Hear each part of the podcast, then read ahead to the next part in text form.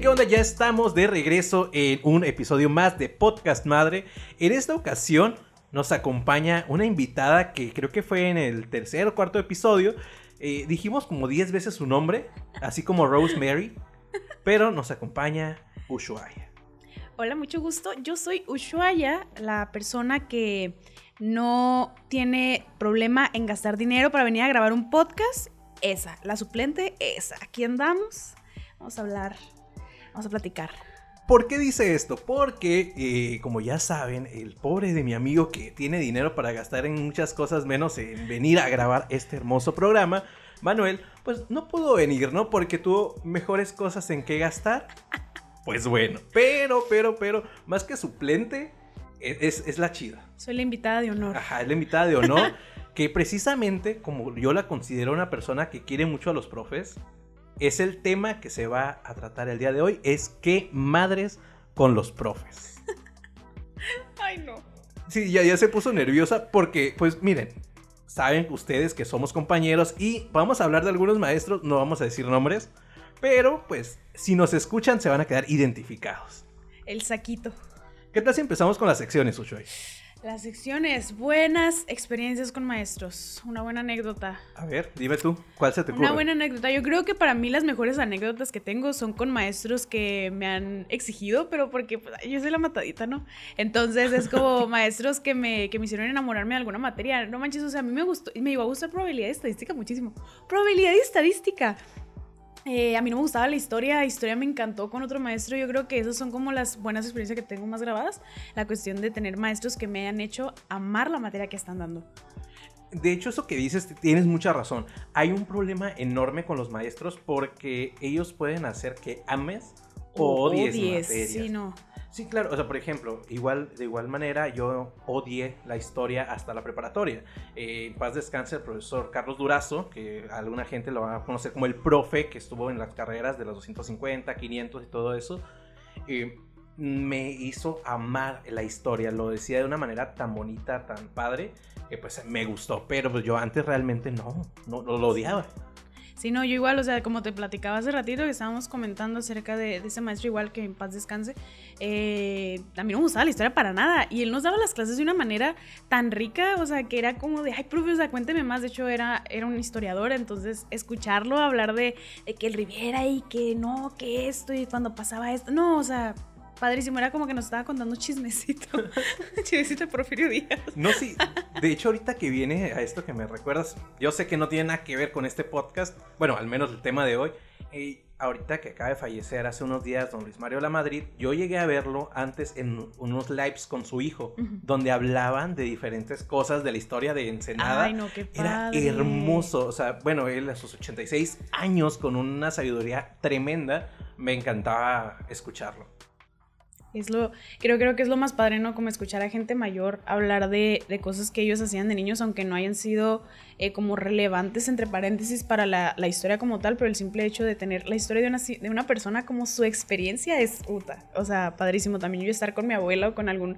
Yo creo que los años te lo dan todo, entonces el estar escuchando historias, uf, o sea, pues ya ves, bien dice el dicho que más sabe el diablo por viejo que, por, diablo. Entonces siento que en ese aspecto está muy interesante hablar con gente mayor. Realmente el 70% de mis amistades son personas mayores. Hablando de eso, mis amistades son maestros. De aquí le mando saludos, por ejemplo, al profesor Francisco Juárez, un físico de la UABC, a la doctora Eloisa del Carmen, eh, a mis maestros de la prepa, Francisco Moguel, en la secundaria, la profesora Betina, la profesor, el profesor Isaac. El profesor Isaac. A mí me da biología. A mí, me dio química. Eh, uno de los mejores maestros, me acuerdo que eh, nos daba unos miércoles, nos decía, ah, estos son los miércoles de preguntas y respuestas. Y todos ponían sus preguntas en un botecito, eh, anónimamente, y él las contestaba, o sea, y es como lo padre. Hace poquito me crucé con un post, no sé si ustedes lo, hayan visto, que decía que el mundo estaba rodeado de, de niños científicos, pero el, el problema es cuando tú le decías que su pregunta era muy tonta. Con Carl Sagan. Entonces es como estando en la secundaria, que tú sigas teniendo como este, este pequeño eh, duda acerca de muchas cosas que existen y por qué existen. Y este maestro te daba la oportunidad de hacerte saber por qué. Y si no sabía la respuesta, al día siguiente te la traía. O sea, era padrísimo estar escuchando de por, qué las cosas se llaman así o por qué el fuego está caliente. O, o sea, cosas que para uno es como que, pues sí, está caliente, el agua moja, pero ¿por qué? O sea, estaba padrísimo nuestros miércoles de preguntas y respuestas. y, y eso has dado en un clavo enorme en que los maestros tienden a asustarse a preguntas que no conocen y en lugar de promover el vamos a investigarlo es ay no no sé de hecho hay un post que creo que es ese precisamente en donde habla de que le pregunta al maestro no recuerdo bien qué fenómeno cómo pasaba y le dijo no no eso no eso no es así y el niño dejó de ver, por ejemplo, en este caso, Orígenes con Carl Sagan. Oh, ya sé cuál Entonces es como que por favor, maestros, no le quiten esa ilusión. Algo pasa, y precisamente en nuestros programas lo dijo Carl Sagan, algo pasa entre el kinder saliendo y la secundaria que los niños ya no tienen preguntas. Ya no se atreven a preguntar. Es muy importante en cuestión de maestros, ¿no? O sea, el, tener esta cuestión de dejar que pregunten. De hecho, mi mamá es algo que toda mi vida me dijo. Eh, es algo que me lo ha remarcado a lo largo de mi vida. Prefiero que me digan preguntona a que me digan Sí. Entonces. Lo puedes decir aquí, no te preocupes. Diga pendeja. Ah, Entonces, ah, pues eh, ahorita que entramos a, la universidad, la maestra Doris y él, le mando un saludote, eh, nos lo volvió a remarcar. O sea, ustedes pregunten. Pregunten, o sea, no importa si para ustedes la pregunta más tonta, a lo mejor lo mismo que, la misma duda que ustedes tienen la tiene otro y a lo mejor lo que ustedes preguntan otra persona lo tiene. Yo creo que eso pasa. No sé si te has dado cuenta, por ejemplo, que estamos haciendo un trabajo, no le entendimos al profe, y estamos todos intentando descubrir por qué pasa eso en vez de preguntarle. ¿Por qué? Porque no queremos acercarnos a preguntar. Y es lo que tú dices, o sea, pasa algo que es como que dejas de preguntarle a la persona y empiezas a tener dudas internas y te las quedas, o sea, ya no las exteriorizas, vaya. Pero ¿sabes cuál es el problema? De que llega un punto, en un momento, donde los maestros e inclusive tus compañeros te detienen. Porque en lugar de aplaudir la duda, dicen, ay, qué tonto eres por Dios, o sea, es muy probable que esa persona también tuviera la misma duda, pero para verse el chido del salón. ajá. Y realmente es lo que me molesta en ese aspecto. Eh, es mejor eh, una pregunta tonta que un tonto que no pregunta. Exactamente. Eh, a mí, por ejemplo, vamos a hablar de los primeros profesores de la vida, que son los padres, que realmente son los que se avientan la parte chida. Mi mamá me enseñó no digo a golpes porque suena feo, pero me refiero eh, de una manera fuerte. Por ejemplo, yo siempre era de estas personas que me gustaba leer, pero pues leía y no utilizaba el diccionario. Mm. Entonces de repente decía, es que esto está muy recorcho, Lisa. Entonces, un ejemplo muy bobo, ¿no? Pero no sabía qué significaba la palabra. A lo mejor la utilizaba bien o no la utilizaba bien, pero yo no sabía qué significaba y mi mamá me decía enfrente de quien estuviera. ¿Y qué significa esa palabra? Y yo... Sí, no, o sea, sientes como chin, o sea, pues no sé, se escucha cool. Sí, es como que se escucha bonita. Y ya fue, ya es como que, pues poco a poco, y mi mamá hizo que me pusiera a investigar cada palabra que digo, cada cosa que yo estoy defendiendo, lo investigo antes. Entonces, eso es lo que se me hace padre, ¿no? El cuestionarte y cuestionar y tener conocimiento de causa más que nada, ¿no? Por ejemplo, a mí me pasa mucho, mi mamá también, de igual manera, las mamás, 10 de mayo, perfecto, ayer, ay, yo las amo. Eh, no sé, el, este, esta cuestión de estar platicando con ella y que me decía, a ver, repíteme lo que dijiste. Y yo como de, es que no me acuerdo, dice, es que no estás pensando lo que estás diciendo, o sea, lo estás hablando nada más por hablarlo. Y no, de, no que haya dicho algo malo, sino que estoy platicando y estoy diciendo como de, ah, sí, la guitarra es verde porque los árboles son verdes. Y no tiene nada que ver una cosa con la otra, ¿sabes cómo? Y es como mi mamá, a ver, eso no tiene ningún sentido y lo curioso es que uno se lo pasa a otras personas. Y, por ejemplo, yo con mi sobrina también, mi sobrina dice, ah, sí, es que es fabuloso eh, esto yo que, pero que es fabuloso. y Melody es como de, ah, Rosé, lo dicen en YouTube y, ay, no.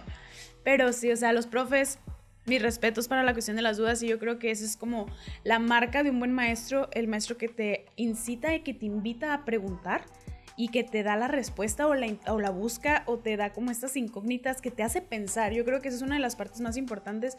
Un maestro que promueve el pensamiento crítico en sus alumnos, mis respetos.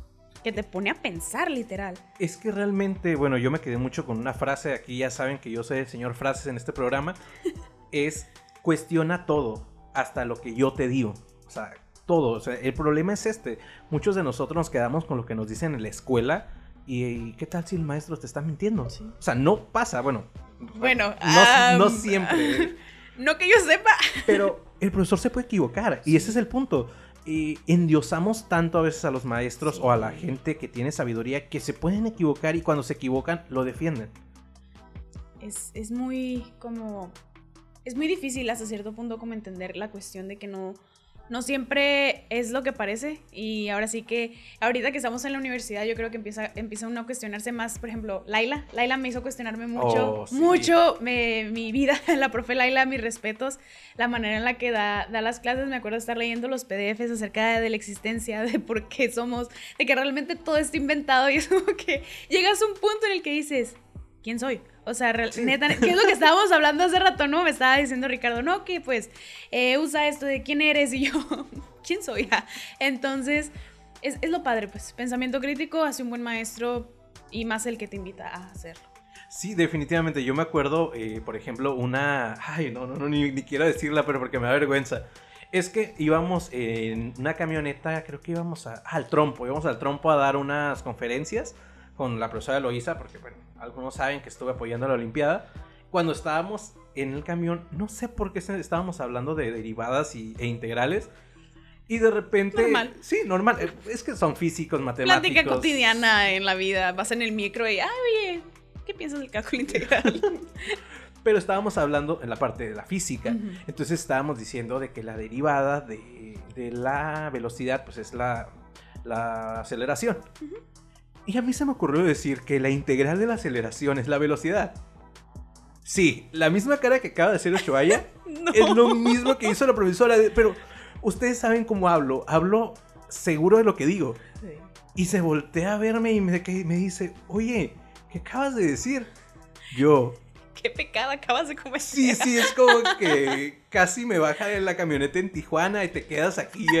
te regresas caminando y de rodillas para que empieces lo que acabas de decir lo escribes diez mil veces. No sé, está, fue, algo vergonzoso porque es como que, ay, perdón, ya le voy a decir, perdón, mamá. Perdóname. No, pero sí, mala experiencia. Sí, pero bueno, la aprecio mucho. Por ella, con ella aprendí mucho. Y todos decían que era su consentido, pero reprobé con ella. Entonces fue como que... Eso no tiene nada que ver, puedes seguir siendo súper su consentido y que te repruebe. Porque, fíjate que eso es también otro que hace un buen maestro, el maestro que sabe tu potencial y te lo hace saber. O sea, eh, yo recuerdo hace poquito estaba platicando con una amiga que me decía, ay, es que yo siento que cuando hago un trabajo los maestros me dicen como que no está bien y yo siento que está, que está como que mi mayor esfuerzo. Y yo sí, pero es que ese maestro sabe el potencial que tienes y te va a ah, pedir más porque sabe que puedes hacer más. Entonces es como que, pues sí, tienes razón. Y o sea, sus trabajos resultan padrísimos. Entonces es lo que va, pues. No, sí, es que, y es que realmente eso es incitar a que sigan mejorando. Por ejemplo, eh, yo me di cuenta en la Olimpiada de que pueden hacer más los niños. O sea, mucha gente dice, es que no, apenas están aprendiendo, por Dios, esos niños son una esponja. Sí. Se aprenden todo. ¿Cuál es el problema? Que los maestros, no digo todos, pero varios, no saben cómo controlar emocionalmente y anímicamente a los niños muchos hasta lo regañan porque se equivocan. ¿Por qué? Déjalos que se equivoquen. Mejor diles por qué se están equivocando. Sí, no, fíjate que me... Y una, una película, ahora sí que yéndonos a la parte de películas, pero a cierto punto como dentro del tema, la cuestión de equivocarse en la familia del futuro. El, qué padre que te equivocaste, o sea, qué chingo, qué chingón, o sea, eh, equivocarse es lo máximo. ¿Y por qué? Porque de los errores se aprende. Ahora sí que qué feo, ¿no? Ahora sí que, como dicen, echando a perder se aprende. Y en algunas ocasiones, pues no funciona, pero así se aprende. Pues, ¿cómo, cómo vas a aprender si siempre lo haces bien, según tú? Y es lo que pasa, pues, eh, los maestros que te, que te señalan también, o sea, en lo que te estás equivocando y lo hacen de, de una manera como de, te estoy enseñando, te quiero transmitir conocimiento. Mis respetos. Sí, y de hecho ahí me acuerdo mucho a la frase que dice, inténtalo, intenta de nuevo, fracasa de nuevo, fracasa mejor. Esa es, la clave de la vida. Si ustedes piensan que no van a fracasar, es increíble las veces que vas a fracasar.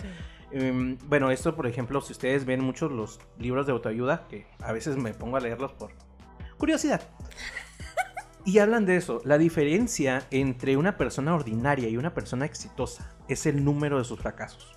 No el número de sus aciertos, el número de sus fracasos, porque para que Elon Musk, Elon Musk o como se le quieran decir, esté ahorita donde está, tuvo dos bancarrotas. Para que estuviera él ahí donde está, tuvo dos bancarrotas. Entonces, creo que el equivocarse es parte del éxito. Sin duda alguna. Eh, yo creo que hasta cierto punto la, eh, no sé, o sea, es como decir, quiero hacer un trabajo, pero quiero hacerlo lo mejor posible eh, para lo que sé y quiero sacar un 10 porque no quiero que, que, me salga mal. No, o sea, al contrario, que te salga mal, porque así vas a aprender. Y dicen como de, ay, pero yo, me, yo creo que es uno de los problemas que tenemos nosotros como alumnos, eh, al menos hablando de mí, el... Ay, pero si me esforcé un chorro, o sea, ¿por qué me estás, por qué me estás señalando tantas cosas? Luego es como que, pues sí, pero tú estás aprendiendo. Se supone que te están enseñando. Para, e, para eso es que hagas un trabajo. El trabajo no es para que te salga perfecto. El trabajo es para. Porque los seres humanos somos perfectibles. O sea, los seres humanos nos vamos formando. Entonces es lo que a veces como que no llegamos a entender. Es como que, ay, pero si lo hice bien, o sea, ¿para qué me, para qué me está cuestionando?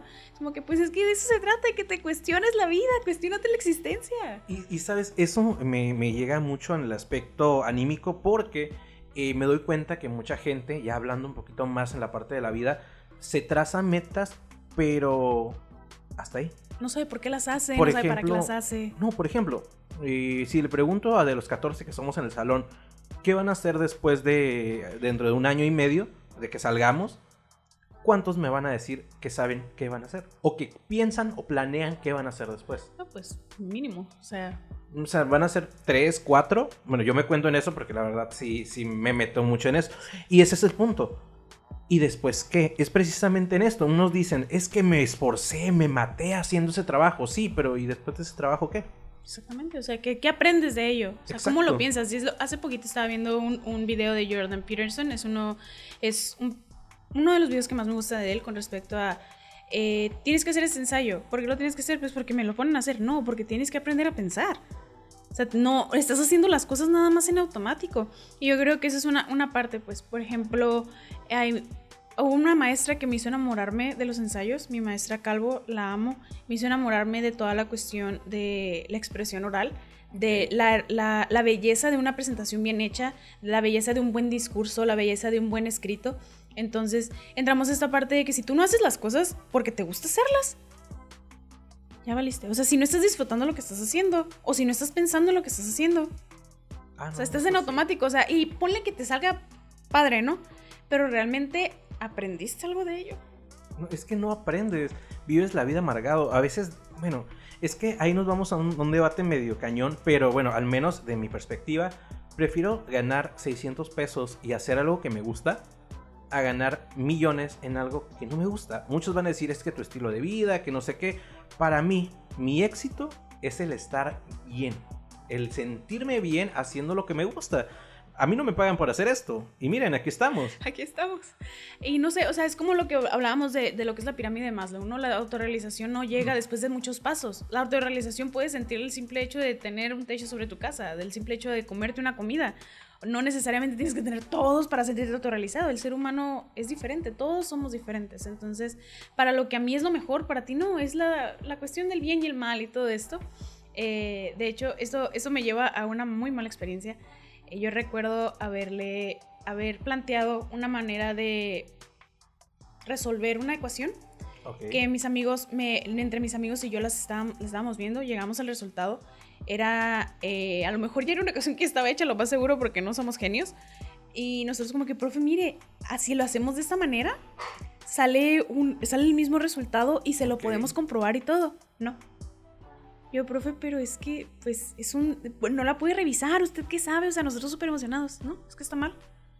Nos reprobó el examen. ¿Qué? Nos reprobó el examen porque dijo que así no se hacían las cosas. Y me acuerdo, David Ross en, la Semana de Comunicación nos dijo: hay más de una manera de hacer las cosas. Sí, claro. Y nosotros no lo hicimos, no era no una manera fácil lo que nosotros lo hicimos, era la manera que nosotros lo habíamos entendido. Y terminamos creando una ecuación, la verdad, ya ni me acuerdo, yo creo que es un, es un recuerdo que tengo bloqueado eh, por el maestro. Maestro, no, es que si no se hace. Y yo, pero ¿por qué no? Porque así no sea así, punto. Y es la, es la cuestión del, del, dinamismo que tiene el aprendizaje en la vida. Muchas veces como que se nos, se nos marca que así son las cosas y punto. Es como que no, abre tus alas y vuela. y, o sea, ahora sí que ni las ciencias exactas son tan exactas, ¿sabes? Ah, no, claro, siempre, ahora sí que te dan un Nobel cada vez que, que, que, encuentras algo más. Y de hecho yo te doy una experiencia completamente polarizada a la tuya. Esta profesora Loisa, que la quiero mucho en serio, eh, me pasó algo similar. Yo estábamos hablando de grafos, no, de grafos, no me acuerdo, estábamos en matemáticas discretas, yo llegué al resultado de una manera. Y le dije, ah, mire, yo hice esto, esto y esto. Me dijo, está mal. Pero... Está bien. Te voy a explicar por qué. me dijo, ah, ok, mira, pues ya funciona para, por ejemplo, para, vamos a suponer que son, es álgebra, ¿no? Funciona para todas las de primer grado. Pero, por ejemplo, ya si le agregas un 2 acá arriba, por esto ya no funciona. Ah, entonces ahí la diferencia de un buen maestro y un maestro de mierda. Perdón la palabra, pero es la pues verdad. Es que, es que, hay maestros que simplemente no tienen vocación para ser maestros, que es lo que estábamos hablando el otro día. Eh, puede ser muy profesional en tu trabajo ah, y puedes ser una de las personas más inteligentes del mundo, pero puedes no saber transmitir tu conocimiento. Hay gente que no sabe transmitir su conocimiento y piensan que toda la gente inteligente tiene que ser maestro. Y ah, eso es... Y es como que pues...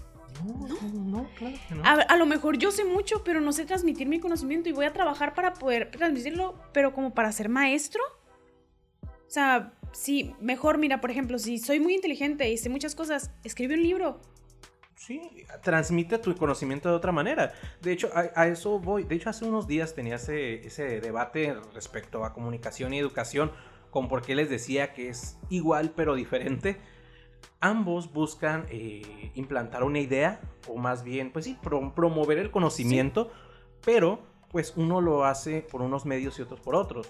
Ninguno de los dos ni es más efectivo ni es menos efectivo. Simplemente eh, vamos a esto. Algunos son autodidactas y otros no unos vas, le das el libro, lo leen y ya te van a saber hacer todo. Otros, la verdad, lo tienes que eh, estar siguiendo paso a paso para que aprendan.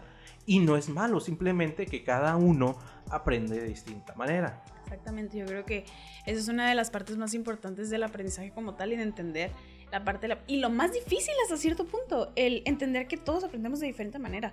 Y es lo que pasa con los salones grandísimos de 50 personas. Ah, ¿Cómo vas a enseñarle a 50 personas una sola manera de hacer las cosas? Jamás. O sea, y todos te van, una, todos se van a cuestionar por qué. Y si tú no les das una respuesta, ya va listo, porque ya no te van a tomar en serio. Y eso es lo que pasaba mucho en la preparatoria. Si yo le decía al maestro, bueno, yo no, yo no era así, pero algún compañero mío que decía como de, sí, profe, pero ¿por qué es rojo? Y el profe no te sabía explicar por qué era rojo, porque para él es como, pues es que es rojo y ya. El muchacho, entonces no es rojo. Y entre esa cuestión de, bueno, entonces investiga tú porque no es rojo. Pero es lo que pasa, pues tampoco nosotros no tenemos esta iniciativa de buscar las cosas. Como decías hace rato, nos quedamos con lo que dice el maestro porque pensamos que el maestro lo es todo y los endiosamos como de es, él es el top.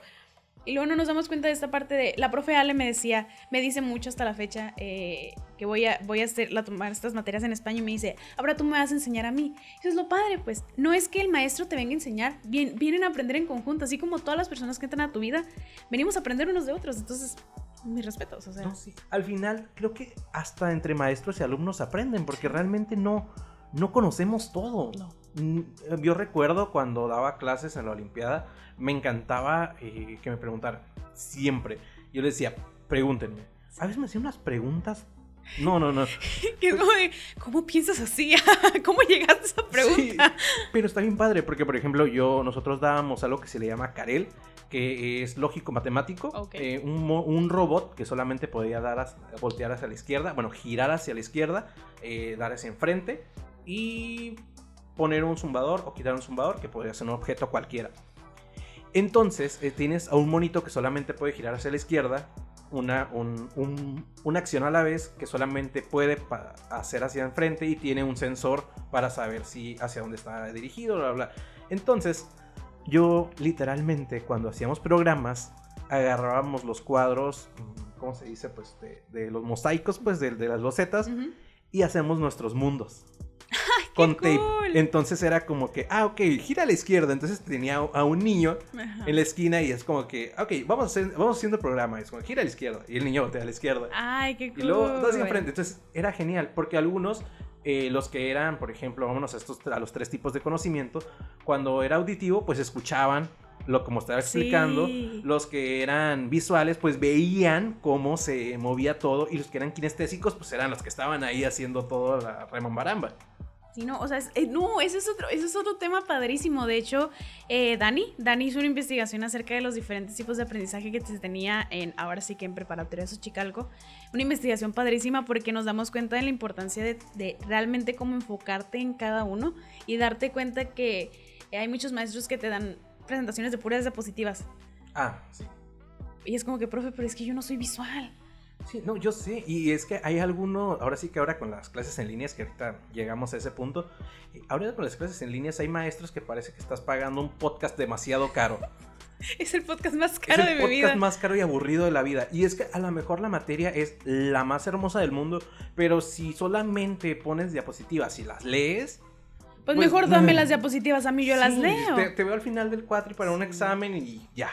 Sí, no, y, fíjate que muchos maestros, yo creo que la mayoría, al menos en, eh, con nosotros, que se la han rifado. Ah, o sea, sus dinámicas, el, ¿sabes qué? Yo no nada más voy a estarte dando unas diapositivas, sino que voy a estar platicando contigo, te voy a estar dando temas, ejemplo, y porque es, es como algo que tengo muy presente, Laila la profe Laila que nos ponía, poníamos a hacernos debates acerca de, oh, de, todo esto, de la cuestión de, cómo piensa el consumidor, de por qué piensa así, pero por qué tú, por qué tú escoges esto y te empiezas a cuestionar. Entonces, repito, la clave, una de las claves para que yo sienta que es un buen maestro es que te enseña a cuestionarte, que te enseña a pensar. Más bien a pensar, que te motive a pensar. Eh, mira, de hecho yo te voy a, a ver si espero que la gente de la comunidad en la que yo profeso no estén aquí. Si están aquí, tápense los oídos. Eh, bueno, yo tenía una dinámica, llegué a hacer, bueno, ayudar con niños del catecismo. Y yo tenía una dinámica cuando me tocaba a mí dar el tema, eh, que me hicieran preguntas que tuvieran de la manera religiosa. Y hacían preguntas muy interesantes que yo decía, ¿por qué mi la catequista mayor no le permite que pregunten esas cosas. Porque, bueno, yo creo que las personas que se van de su religión rápidamente es porque no la conocen. Fuera, sea la religión que sea, o sea, si no la conoces, te vas a ir. Entonces, a mí se me hacía muy padre el darles esas respuestas. Y bueno, mucha gente sabe, yo soy un poco imparcial en esa cuestión porque creo en un Dios, pero no en uno en específico. Entonces yo me iba por el lado teológico y filosófico. Entonces esa es la respuesta que los niños entendían. Curiosamente, las respuestas que daba, aunque a mí me parecían rebuscadas, la entendían. Me acuerdo que una vez me preguntaron que cómo eh, justificaba los dinosaurios con la religión católica. Entonces fue, fue genial hacer esa explicación, que sí la tenía en ese momento. Algunas no las tenía y tenía que irme a mi librito, ¿no? Sí, es lo que pasa, ¿no? Como lo que comentas, uno no habla por hablar, o sea, y esa es la maravilla de los maestros. Los maestros no hablan por hablar, hablan porque tienen experiencia. Eh, hablan porque tienen experiencia. Entonces, es, el escuchar eh, la experiencia en carne propia, o sea, escucharlo, vivirlo, sentirlo, que es lo que nos perdimos en, en línea. Sí, no, es que realmente el tener a la persona enfrente es algo sumamente vital y por ejemplo lo que dices, está muy interesante de que, por ejemplo, si nosotros tenemos la clase de publicidad, tenemos a una publicista como, como la persona que nos da la clase, si estamos en la clase de imagen pública, tenemos a una persona que ha estado en relaciones públicas sin imagen, entonces es, eso es lo interesante, el que la persona que tenga ya experiencia en ello te la esté dando. Sí, no, y aparte el, el simple hecho, por ejemplo, eh, que no nada más te den como su materia, el plus, no, una de las razones por las cuales yo amo a los maestros que tenemos ahorita, por ejemplo, el, uno de los ejemplos de la maestra Alejandra, no nada más te deja con el programa, no nada más te da como de, ah, la imagen pública es esto, no, es un, cuando yo trabajaba en esto, pasaba esto y es como que, ok, estoy viendo un ejemplo real, no estoy viendo Juanito perdió tres manzanas estoy viendo, es que Juanito, neta, sí perdió tres manzanas. o sea, yo lo viví y no perdió tres manzanas, perdió un brazo también. O sea, es como, te cuentan la historia completa. Por ejemplo, también la cuestión de la, de la teacher Sara, eh, hola, profe, nos da inglés y aún así nos manda PDFs, nos manda libros de comunicación. Pero está interesante, por ejemplo, ese... Eh, eh, la unión. La unión, o sea, nos manda cosas de nuestra carrera, de las otras materias, pero en inglés. Está bien padre en ese momento del cuatri cuando te das cuenta que todas las materias en conjunto se unen. Eh, no sé, por ejemplo, a nosotros, pues caso práctico colegiado nos da como esta eh, esta cuestión del, ah, vamos a ver cómo se juntan todas las materias, pero hay un momento específico, al menos yo lo siento así, en el cuatri, en el que todas las clases empiezan a tener sentido porque ya empezamos a hablar en imagen pública de planeación y en planeación de imagen y en imagen de relaciones públicas. Porque importa cada una en el otro, claro. Cosa que, bueno, yo en algunas escuelas públicas es lo que no les doy el gol. Que te dan como que, ah, sí, pues tienes, no sé, ecuaciones diferenciales, pero en ningún momento te dicen por qué las vas a necesitar si yo estoy estudiando biología entonces como que si te dan como un caso... Hay una profesora que, bueno, tuve mis, mis problemas con ella, pero... Eh, porque digamos que nunca me quedo callado yo también. Pero esa profesora me enseñó mucho. Estábamos en cálculo y estábamos midiéndola una plantita. Estábamos viendo una plantita cómo crecía cada semana.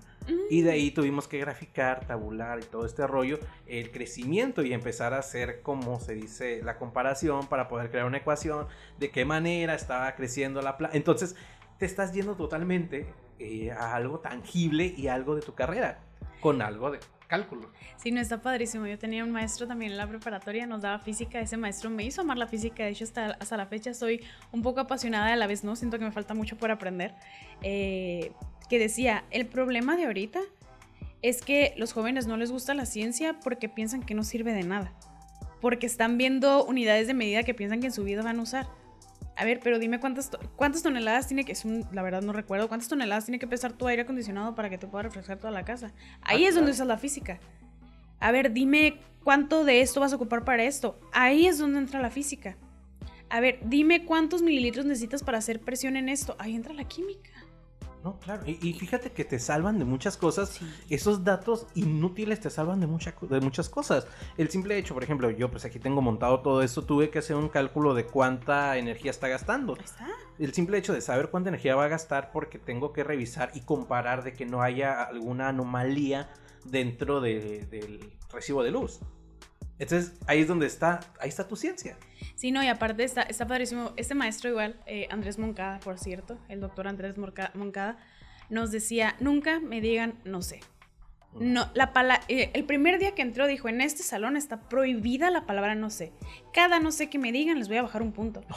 Entonces, o sea, bajarte un punto entero de tu calificación final era chin. Entonces te decían algo, no sabías la respuesta, eran permítame investigar. Y eso es lo que te tienen que meter, o sea, es el chip que te tienes que meter en la cabeza. ¿Por qué vas a decir, no sé? Porque puedes aprender. O sea, puedes, ¿sabes qué? No lo sé en el momento, pero permítame lo investigo. O déjeme busco la respuesta, pero buscabas otra palabra, entonces el no sé se te fue cambiando el chip, al menos ah, para mí en ese, en ese semestre que tuve con él. Eh, la verdad, mi respeto, es uno de los mejores maestros que he tenido. a lo largo de, toda mi vida estudiantil he tenido muchos maestros muy buenos, no sé, el, el profesor Obed, la maestra ah. Calvo, la maestra Alejandra, la profesora, la profe Laila, eh, el profe Lobo, o sea, son maestros muy buenos, son maestros muy, muy buenos que te hacen no nada más amar la materia, sino que te dan más allá. Y más, por ejemplo, el profe Lobo, la profe Ale, eh, la profesora, que son comunicólogos, te están haciendo amar tu carrera siendo ellos egresados de la carrera. Entonces, maestros, nunca se acaben. Sí, y realmente, pues la verdad, creo que eh, pues casi llegamos al final, pero pues como siempre tenemos una conclusión en esto.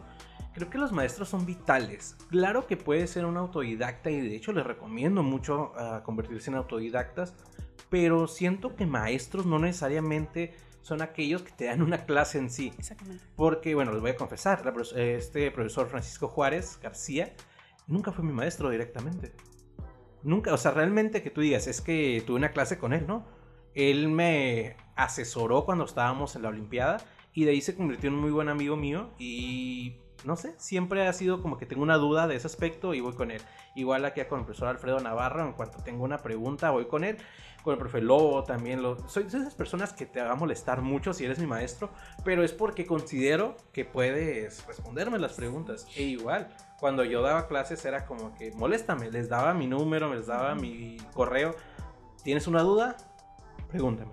Sí, no, la disponibilidad, ¿no? Aparte de, no nada más, ay, no, es que muchas veces tenemos como esta, esta cuestión de eh, los maestros son mis maestros en el aula y por este cuatrimestre. Y es como que no. Ejemplo, a profesor Javier Vera. Su clase me encantó tanto que hasta la fecha yo sigo teniendo contacto con él porque sé que me tiene, tiene muchas cosas que enseñar. Hay mucha gente que tiene mucho que enseñar. Y no nada más es como, ah, va a ser mi maestro este cuatrimestre. Ah, va a ser mi maestro estas dos semanas. Ah, es que voy a aprender una semana de esta persona. Voy a hacer un curso de dos días. No, esa persona te va a poder enseñar muchísimas cosas a lo largo de tu vida. O sea, no nada más es de ahorita. Y es lo que muchas veces no comprendemos, como la verdadera importancia de lo que es un maestro. Uf. Ahora sí que dentro de lo que es el maestro, bueno, cada quien tiene como su concepción de que es un maestro, pero yo lo veo como un guía. es el guía que te va a llevar a amar o odiar algo. Sin duda alguna. Y ahora sí que hay unas materias más fáciles que otras. Yo recuerdo mucho al profesor Villavicencio. No me pregunten el nombre porque no me acuerdo, pero su apellido es Villavicencio o Villagot, como le decíamos los de ciencias, porque él eh, le gustaba mucho hablar sobre la física cuántica, porque él era cuántico. Wow. Una vez, lo voy a contar, es algo muy gracioso y se me hizo porque aprecio ahora más la ciencia que algunas otras ciencias, que otras cosas, ¿no? Mm, el profesor es súper inteligente, tiene un doctorado, es cuántico. Dicen que los cuánticos, ni siquiera los cuánticos saben qué es la cuántica. Entonces, él dio una, una, ¿cómo se dice? Un curso, bueno, no un curso, una conferencia respecto, creo que al quark o algo así, no recuerdo. Fue ahí en ciencias, en la Facultad de Ciencias. Terminando de eso, eh, él me daba física, era, me daba mecánica, mecánica clásica. Y era como que cómo este, esta eminencia se baja a esto para explicarnos. Pero lo, lo, interesante, lo que padre que se me hizo es de que le preguntaron la hora cuando estaban dando la clausura. Entonces él saca su reloj inteligente y le pica un botón. Y suena, It's a six o'clock. Tenía Mickey Mouse en el reloj. Entonces fue como que, Dios, eres una persona inteligente, sumamente sabia y con un puesto muy grande dentro de la ciencia y te diviertes como un niño. Sí. Entonces siento que eh, al final la esencia para querer aprender es tener siempre esa alma de niño, en tener la duda de un niño. La duda de un niño. Es, e, ellos, ahora sí que de ellos será el reino de Dios, porque realmente... no. o sea, oh, realmente... realmente los niños. realmente los niños son unas personas que son esponjas. Si están escuchando padres, maestros de primaria, nunca le apaguen la vela de la duda a un niño. Si no sabes la respuesta, simplemente dile, búscalo. O espérame, ahorita lo busco. O mira, vente conmigo y lo vamos a buscar juntos. Y yo creo que eso es, eso es una de las cosas más importantes. Y esto no necesita, como tú dices, o sea, padres, madres, familia, si tienen sobrinos, si tienen primos, si tienen hermanitos chiquitos, no dejen que esa persona deje de tener como este amor por el aprender. O sea, mucha, yo me acuerdo cuando yo estaba chiquita, yo le preguntaba a mi mamá, oye mami, eh, ¿por qué las computadoras escriben? Mi mamá como que, ah, pues porque tienen teclado. ¿Pero qué es un teclado? Mi mamá, ah, es, esta, esta, esta cosa tiene, que tiene letras. Y mi mamá, y yo, ¿pero por qué las letras son así? Y mi mamá era como que, Dios bendito, ¿cuándo te callas? Pero, pero nunca me dijo, no sé, nunca me dijo, no me preguntes, nunca me dijo, eh, no sé, eh, ya cállate, no sé. Eh, siempre era un, mira, ven, y es algo que yo tengo súper grabado de mi mamá y de mi papá. Mis papás eran como un, mamá, pero es que ¿por qué es así, mi mamá? ¿Sabes qué? Ven, aquí tengo unas enciclopedias, vamos a ponernos a leer entre, tú y yo. Y siempre era como buscar las respuestas a mis dudas.